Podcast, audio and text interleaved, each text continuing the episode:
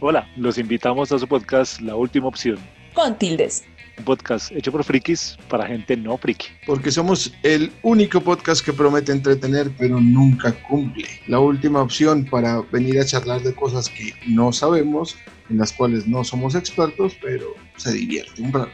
¿Cansado de escuchar gente normal? Ven, escucha gente anormal.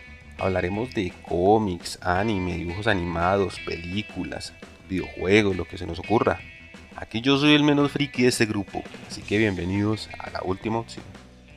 Advertencia, este podcast puede cambiar de nombre. O puede implotar, no prometemos nada.